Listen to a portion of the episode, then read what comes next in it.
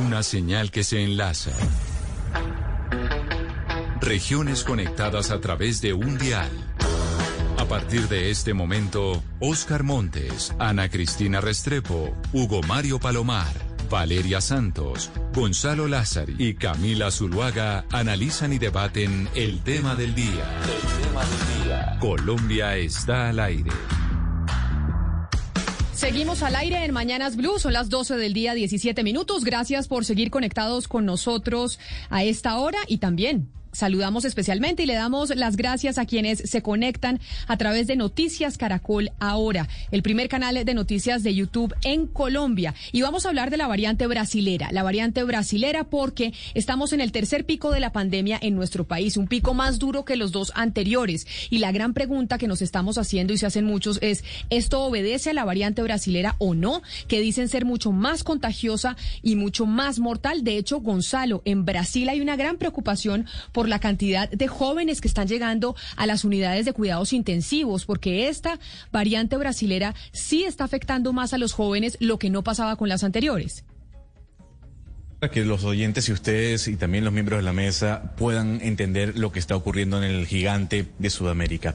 El número de pacientes menores de 40 años con COVID-19 en cuidados intensivos superó al de grupos de mayor edad el mes pasado. Estamos hablando del mes de marzo.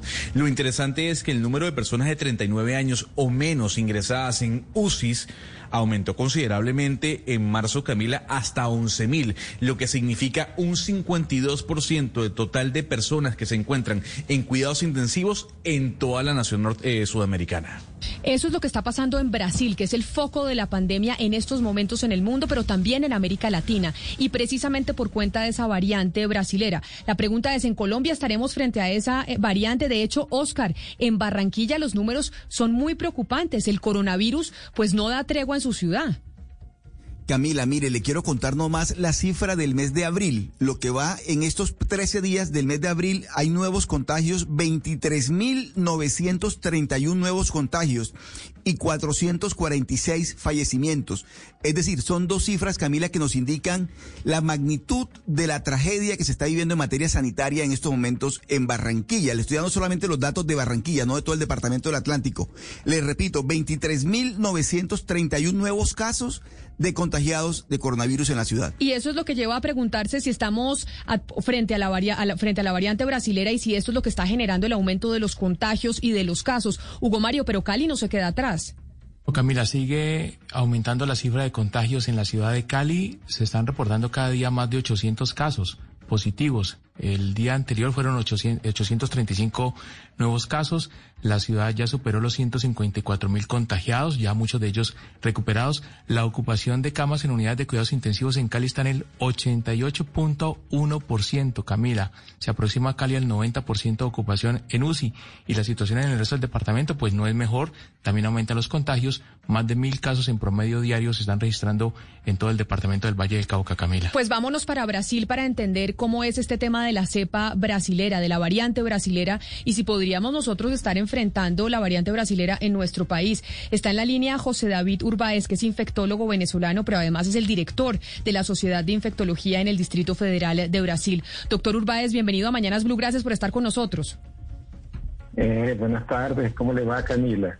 Pues doctor Urbáez, nosotros preocupados porque en Colombia se están aumentando los contagios y entendemos que la variante brasilera es mucho más contagiosa, más mortífera y sí ataca a la gente joven. ¿Usted nos podría explicar para los oyentes que no conocen muy bien del tema esta variante brasilera, cómo es a diferencia de las otras? ¿Sabes una cosa, Camila? La epidemiología es una cuestión mucho más amplia que nosotros reducir un fenómeno solamente a la presencia de un cambio biológico en un virus.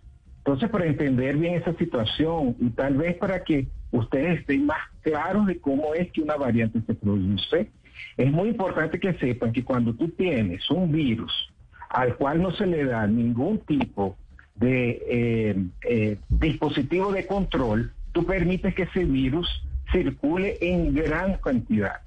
Eso significa que cuando tú haces las cuentas, nosotros tendríamos una circulación que tiende a ser infinita, porque no hubo ningún tipo de medida potente, cuando es un tipo de medida potente, es un tipo de medida que restrinja la circulación de las personas porque los virus no caminan solos, los virus no son ni seres vivos. A partir de esa multiplicación muy grande, ¿qué es lo que pasa? Un proceso evolutivo natural.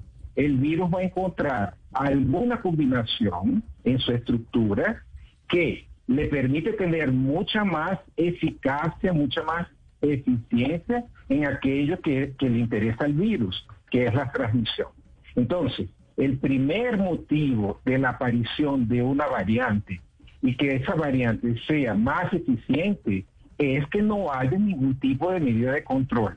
No es una, casualidad que tú no hayas oído ningún tipo de variante ni en Corea del Sur, ni en Taiwán, ni en Vietnam, ni en China. ¿Por qué? Ni en Nueva Zelanda. Porque si apareció por cuenta de un proceso natural alguna mutación que le daba ventaja a ese virus, ese virus no consiguió encajarse en el ciclo de replicación simplemente porque porque las medidas son tan eficientes que no deja que las personas que desarrollan esa mutación en su virus vayan a contagiar otra y así sucesivamente el virus, el virus encuentre un camino donde claramente él va a ser el virus que domine después que acontezca todo ese proceso. Entonces, lo que ustedes están viendo ahora es, después de tener una circulación muy grande, claro que el virus que tiene esa ventaja acaba siendo el virus dominante. Cuando el virus dominante se coloca como el virus que está circulando, lógicamente nosotros vamos a tener cuadros mucho más serios. ¿Por qué?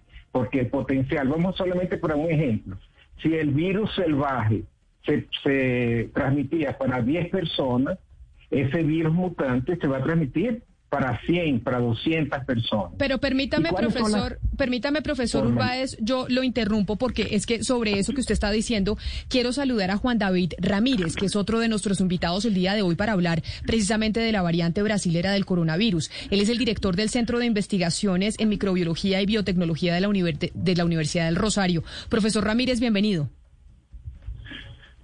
Buenas tardes, Camila. Muchas gracias por la invitación. Profesor Ramírez, frente a lo que nos está diciendo el profesor Urbáez, el epidemiólogo que está precisamente en Brasil en estos momentos y nos, explica por qué la variante brasilera se volvió tan contagiosa, se volvió tan potente, porque no se frenó en ningún momento eh, el virus.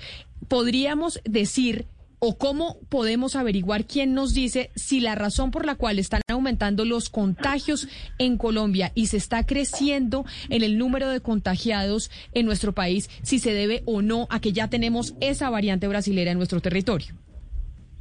Bueno, importante enfatizar que lo que dice el, doctor Urbáez es, correcto y es que si uno le da la posibilidad al virus de transmitirse, obviamente va a, van a existir cambios en este virus.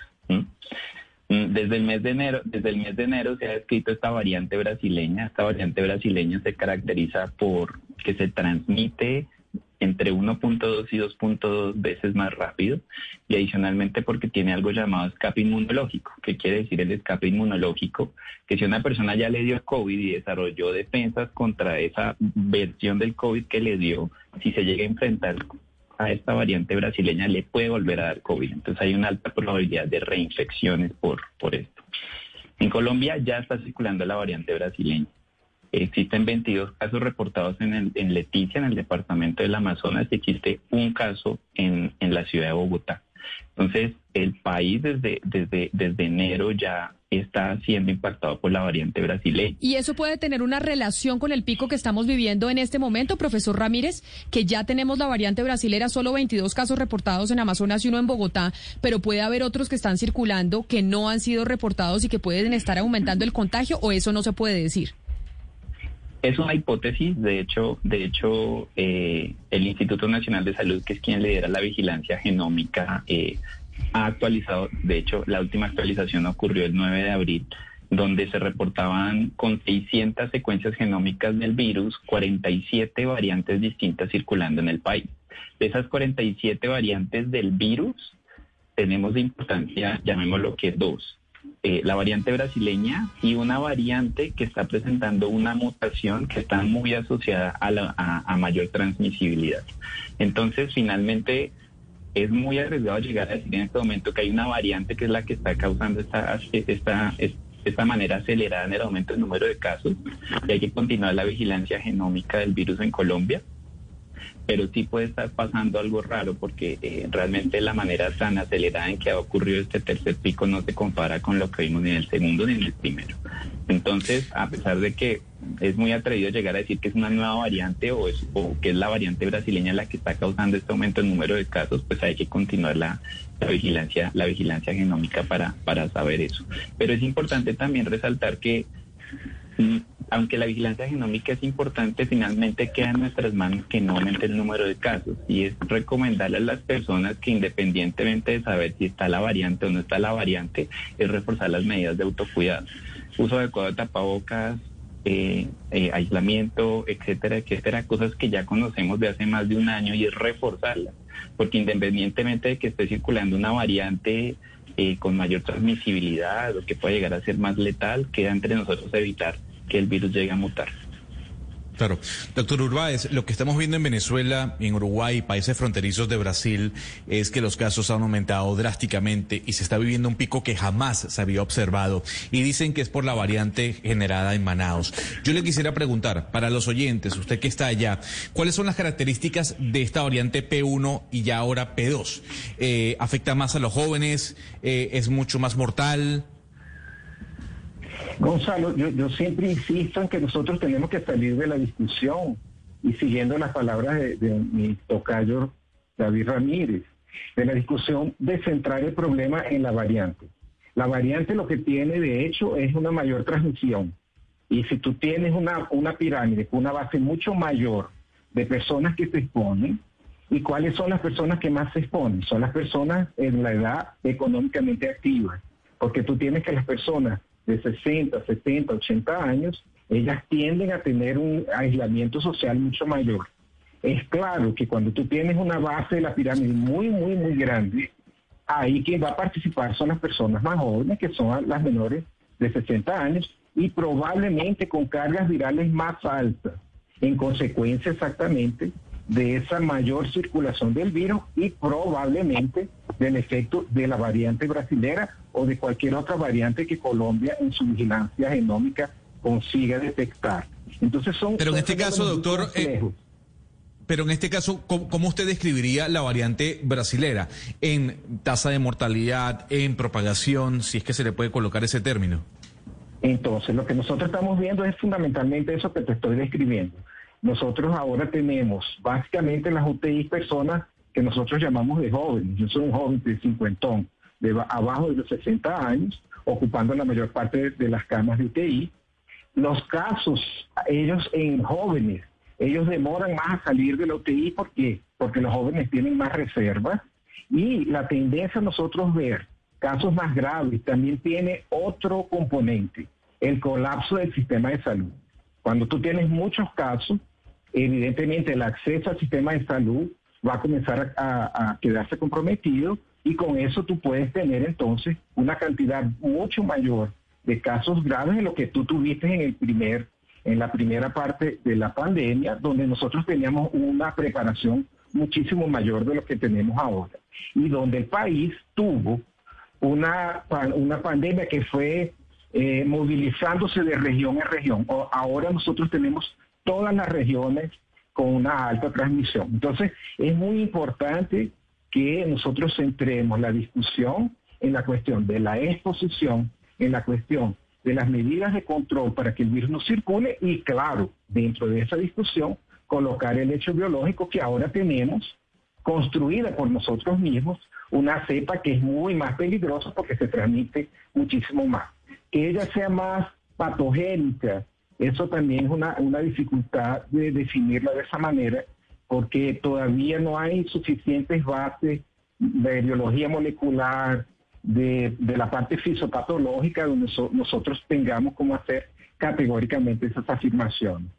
Pero doctor, usted toca un punto fundamental que yo creo que es el que desemboca, pues el, que desencadena el programa de hoy, es eh, el colapso de los sistemas de salud, cuando se empiezan a llenar eh, las UCIs que nos hacen preguntar, bueno, entonces es que la cepa está acá y tal vez no la hemos detectado. Eh, yo le quisiera preguntar al, al, al doctor Ramírez sobre la reacción a las vacunas, porque es que siempre que aparecen estas nuevas cepas, sea la británica, la sudafricana o la brasilera, pues uno se pregunta primero a quiénes contagia más y segundo, cómo reaccionan, empiezan a decir, mire, tal reacciona así ante la vacuna, cómo se comporta ante las vacunas la cepa brasilera. Bueno, los estudios publicados a la, a la fecha muestran que las vacunas desarrolladas actualmente, eh, su eficacia no se disminuye contra la variante brasileña. Realmente el único reporte que tenemos es de dos, dos vacunas, las cuales han perdido un poco de eficacia para la variante sudafricana, pero no para la variante, la variante brasileña. ¿Eso qué implica? Pues que el esquema, el, el, el, plan nacional de vacunación que está en camino, pues hay que continuarlo porque pues, la variante no puede ser un determinante para, para dejar de vacunar a las personas. Entonces, eh, eso es lo que conocemos con respecto a, la vacunación y las variantes particularmente para esta, para esta variante brasileña. Profesor Ramírez, es que precisamente el Ministerio de Salud ha mencionado que la vacuna de Sinovac, que es la que se está aplicando justamente en el cordón amazónico, estamos hablando del departamento del Amazonas, de Guainía y de Baupés, sí es efectiva contra la variante brasilera, porque son estudios que salen incluso desde Brasil, que es la vacuna que más se ha aplicado en este país. Entonces, todavía no sabemos si esta vacuna sí funciona para la variante, al igual que Pfizer, que también salió un estudio que demuestra su efectividad contra la cepa brasilera. Sí, usted mismo, usted lo mismo lo ha dicho. El Instituto Butantan en Brasil publica un trabajo, creo que el día de ayer o anteayer, en el cual demuestra que, que la vacuna Sinovac, que es una de las vacunas que más se está aplicando en la región amazónica colombiana, es eficaz y funciona contra la variante brasileña. Entonces, como lo digo, no puede ser, o sea, ningún gobierno puede llegar a tomar una decisión de dejar de vacunar a las personas sencillamente porque no funciona contra la variante brasileña.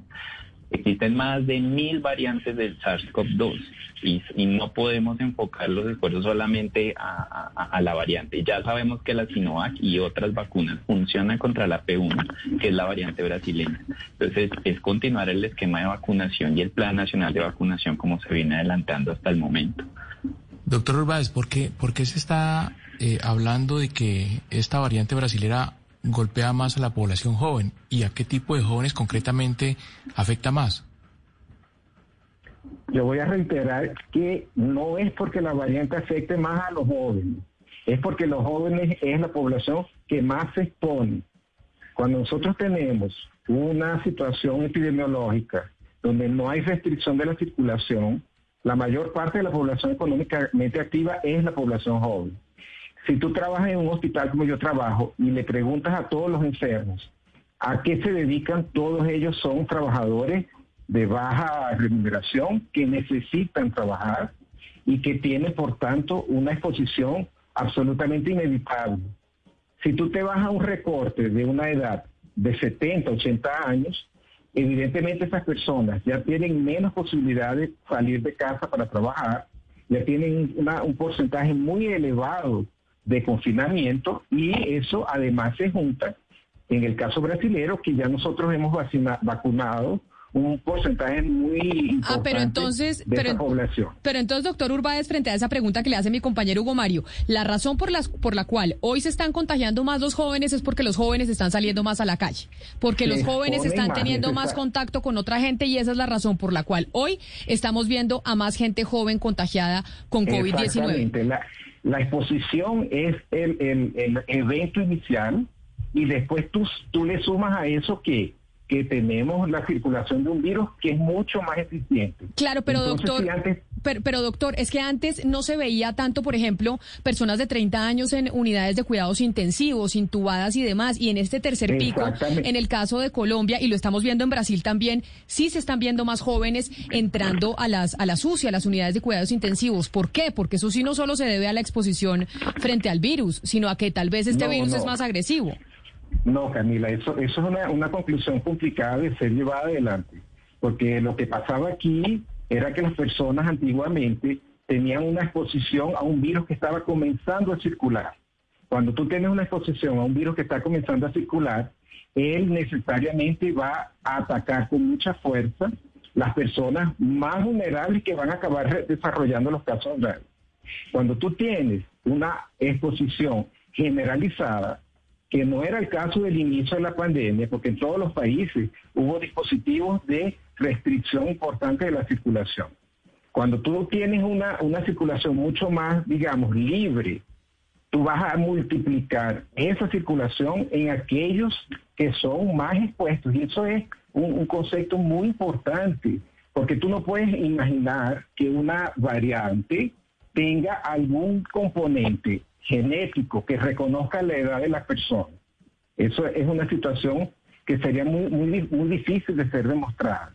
Entonces, lo que tú tienes realmente son cargas virales muy elevadas, las personas que con el tiempo de la pandemia se van haciendo menos sensibles a las normas, menos sensibles a cuidarse, son las personas más jóvenes.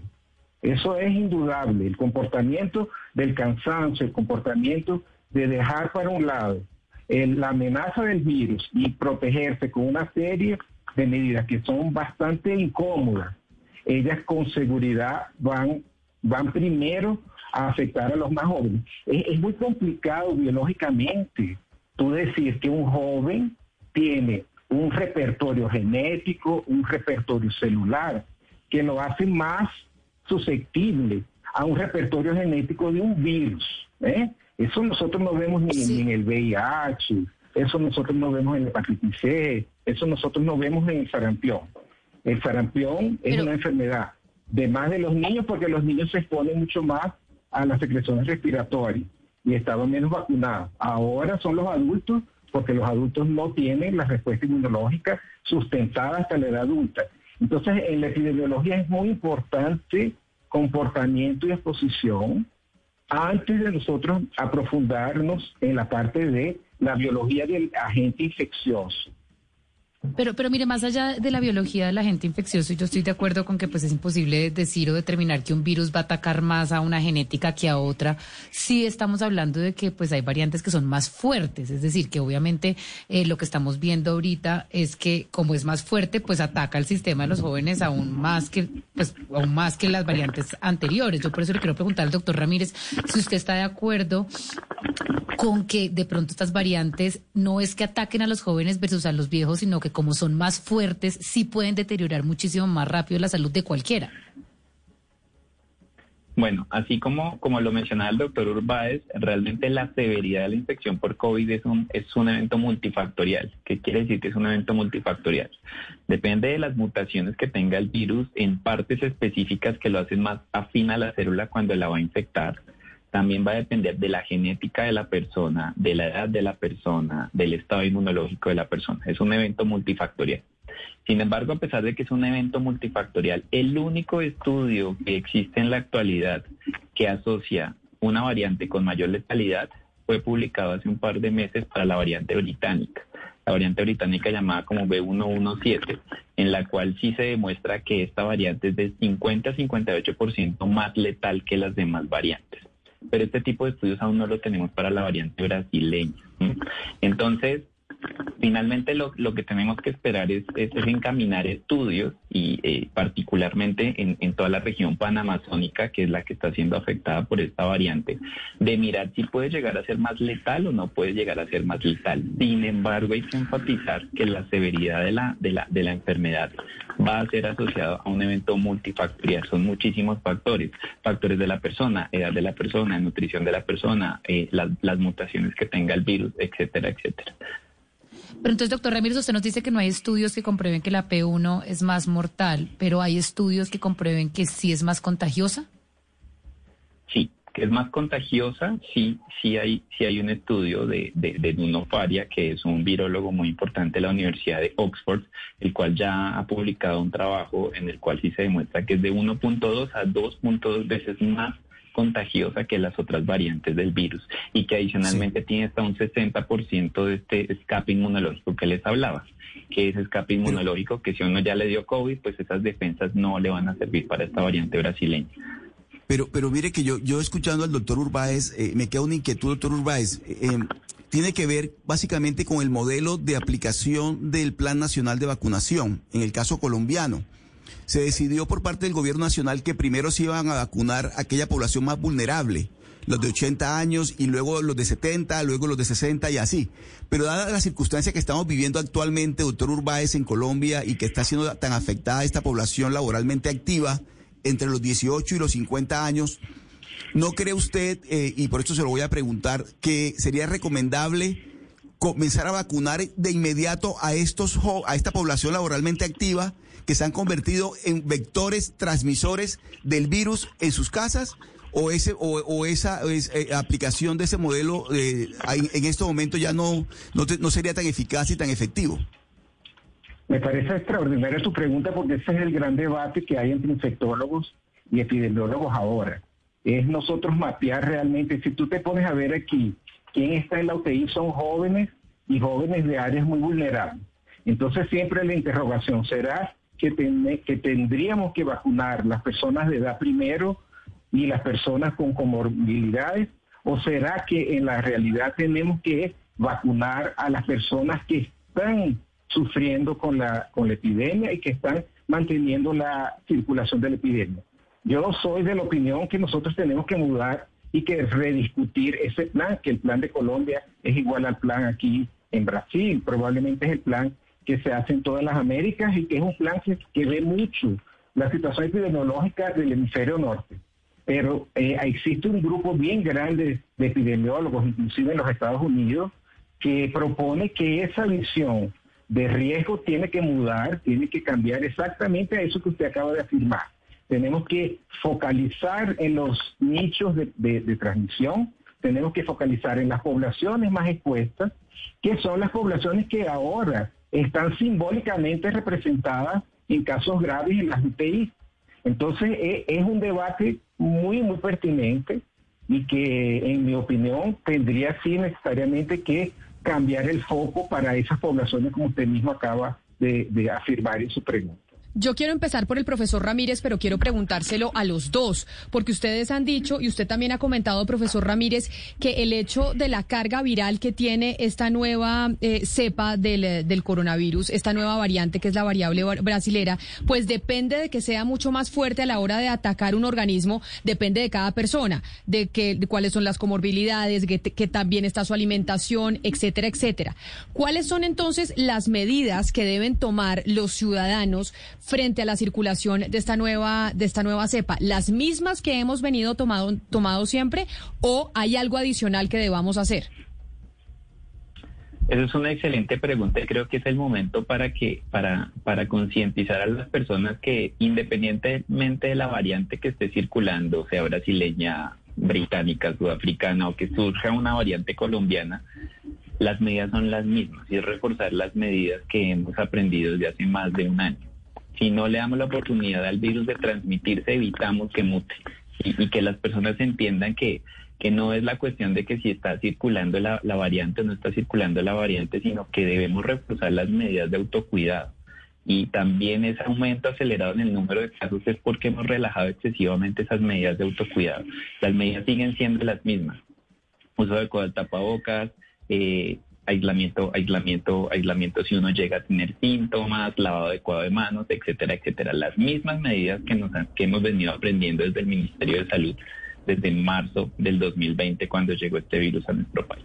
Pero doctor Urbáez, usted eh, preguntándole exactamente lo mismo, ¿cómo hacemos para cuidarnos? Porque eso es lo que dice muchas veces la gente cuando, cuando al final tenemos una economía que se tiene que reactivar. La gente se tiene que montar a los servicios de transporte público para ir a trabajar, los restaurantes están abiertos, los bares también, los centros comerciales. ¿Cómo compaginar una cosa con la otra? O definitivamente en la recomendación desde los epidemiólogos es no, tenemos que seguir con cuarentenas, tenemos que, tenemos que seguir con confinamientos, porque no, no hay otra forma de parar eh, esta variante del virus.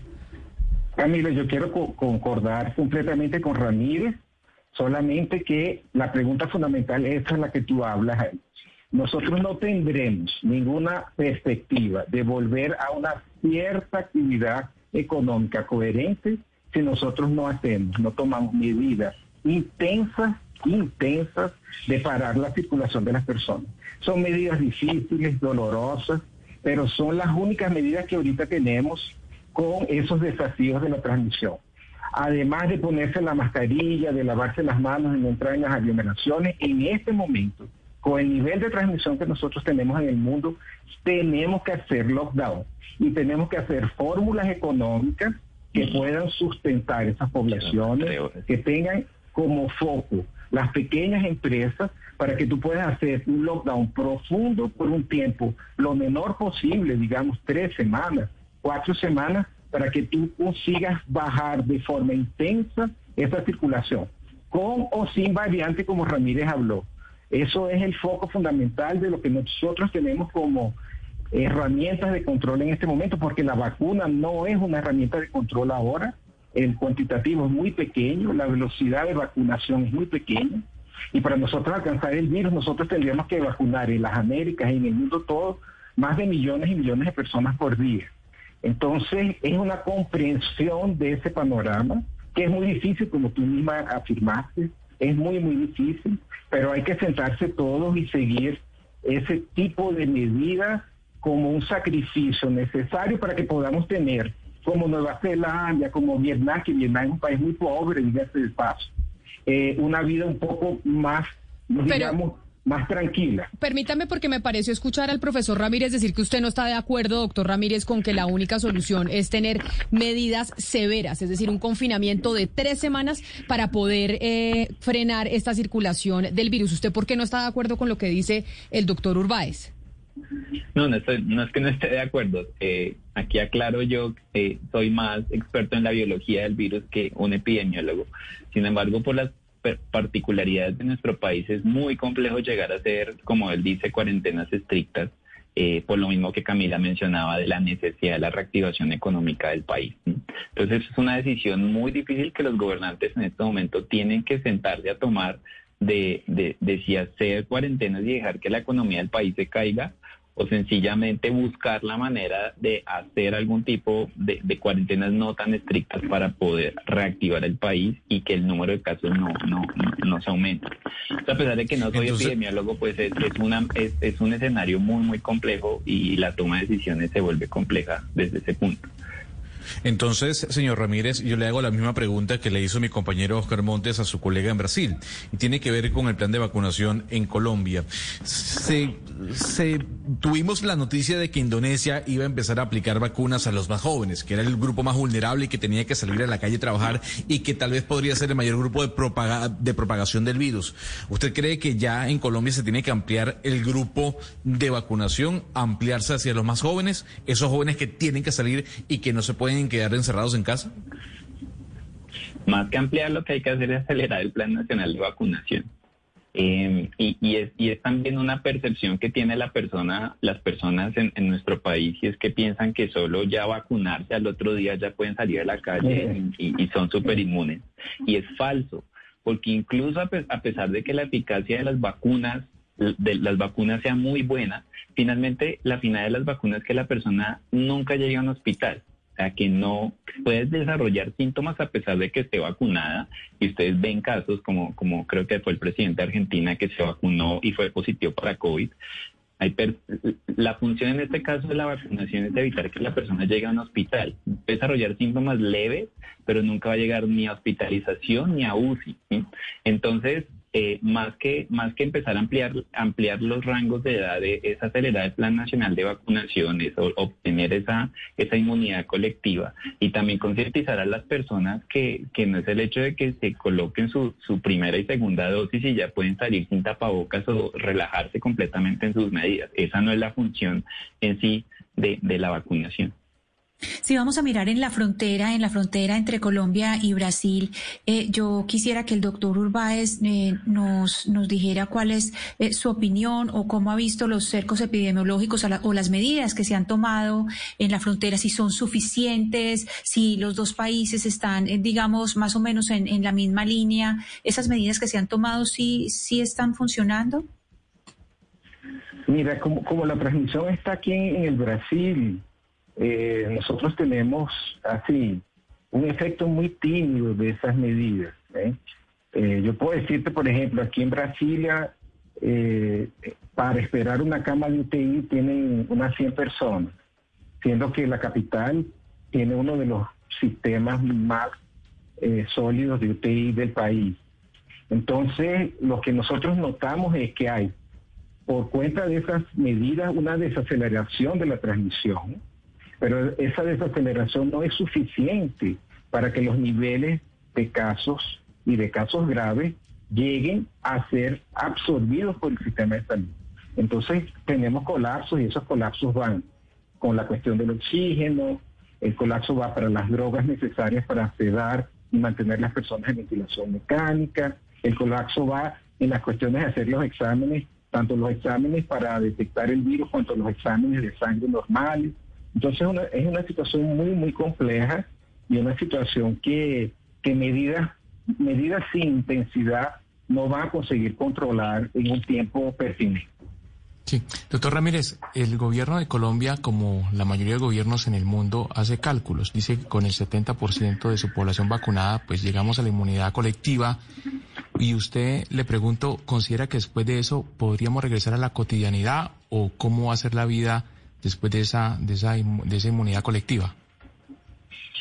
Después de esa inmunidad colectiva es, aprender a, vivir con el virus prácticamente.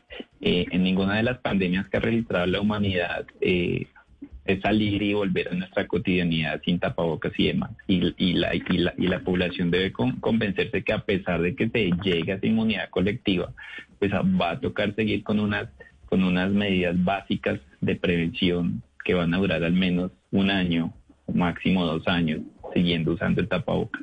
Entonces, eh, también la, población colombiana debe ser consciente que a pesar de que se logra a final de año, como dice el gobierno, esa inmunidad colectiva, no quiere decir que en el 2022 vamos a volver como, como, como estábamos antes de marzo del 2020.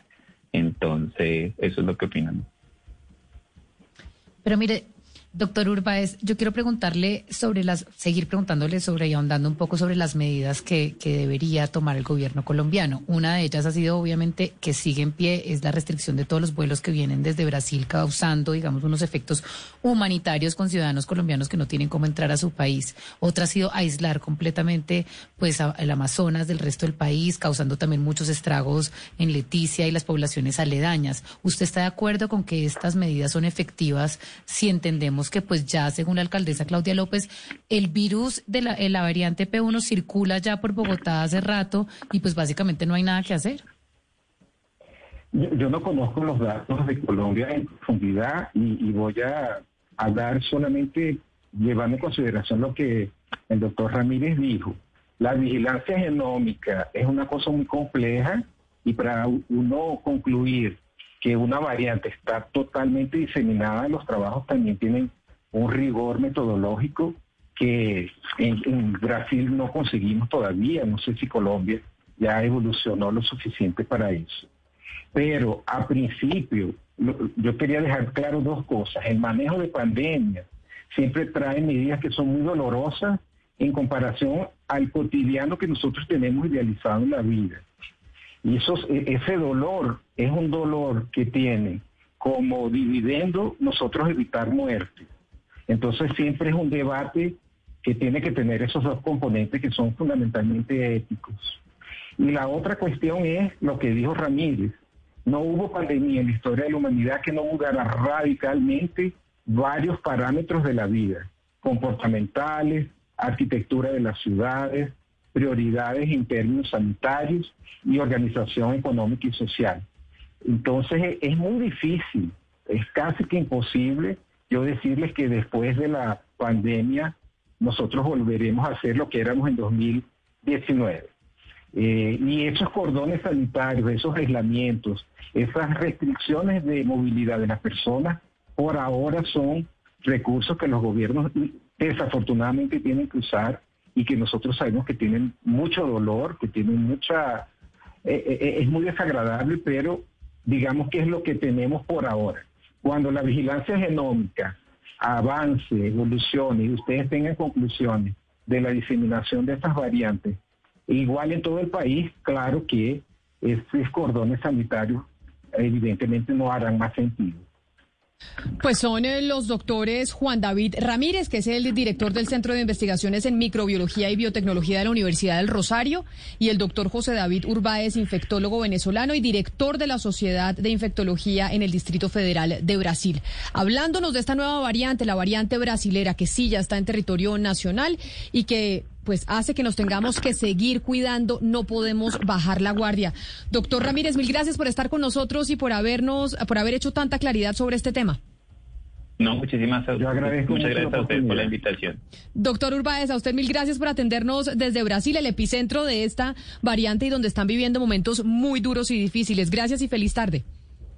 Felicitaciones al panel por las preguntas y, y gracias por la oportunidad. Y lo que no debemos olvidar, Ana Cristina, por ejemplo, es que tenemos que seguir cuidándonos, sea la variante que sea, la inglesa, la brasilera, la japonesa, cualquiera. No podemos bajar la guardia porque el virus sigue aquí. Y ahora, como los jóvenes son los que más se están exponiendo, pues precisamente como le decía el doctor eh, Urbáez, son los primeros en estar ahí al frente del cañón para contagiarse. No, y además, Camila, que estamos hablando de una variante que viene de Brasil, que tenemos una frontera completamente porosa con Brasil, entonces es muy difícil, así se pongan restricciones aéreas, es muy difícil controlar el paso de personas y, y como bien nos estaban diciendo los médicos, la única manera de detectarlo es con pruebas, es, es decir, es haciendo análisis, no hay nada en los síntomas ni en el comportamiento eh, de las personas, en el comportamiento del virus en las personas que diga esta es tal o cual sepa.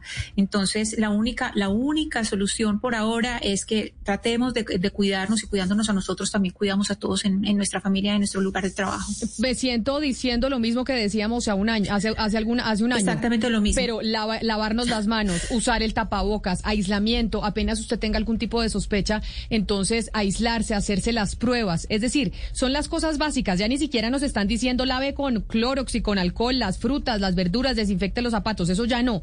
Pero sí, las cosas básicas las tenemos que seguir haciendo. No podemos bajar la guardia porque de nosotros depende también precisamente frenar este virus. Porque este virus, Ana Cristina, lo que quiere es infectar, infectar y contagiar y contagiar a más gente porque así es como sigue sobreviviendo. Sí, además hay algo importante, Camila. Ayer circuló mucho un video de una persona que decía yo me siento mal y mi jefe me dice que aunque me sienta mal tengo que ir a, a trabajar. Es muy importante que las personas en las empresas y en los lugares de trabajo estén conscientes que si tienen a alguien que sea de trabajo presencial y que le empiece a decir eh, que está sintiéndose mal, pues que no, no le pida la, in- la incapacidad. Es decir, que tenga que tenga en cuenta que esos son síntomas y que los debe reportar y que es peligroso que esa persona vaya a trabajar. Fíjese lo que nos dijo los Y que los, alcaldes, Ana médicos. Cristina, y los gobernadores y los mandatarios también por lo menos la movilidad de la ciudad para no ver lo que estamos viendo las aglomeraciones de Transmilenio, que es absurdo que por lo menos no puedan eh, poner los buses que se necesitan y planificar lo que está sucediendo en la ciudad porque las personas pues obviamente se están contagiando en esos sistemas de transporte masivos.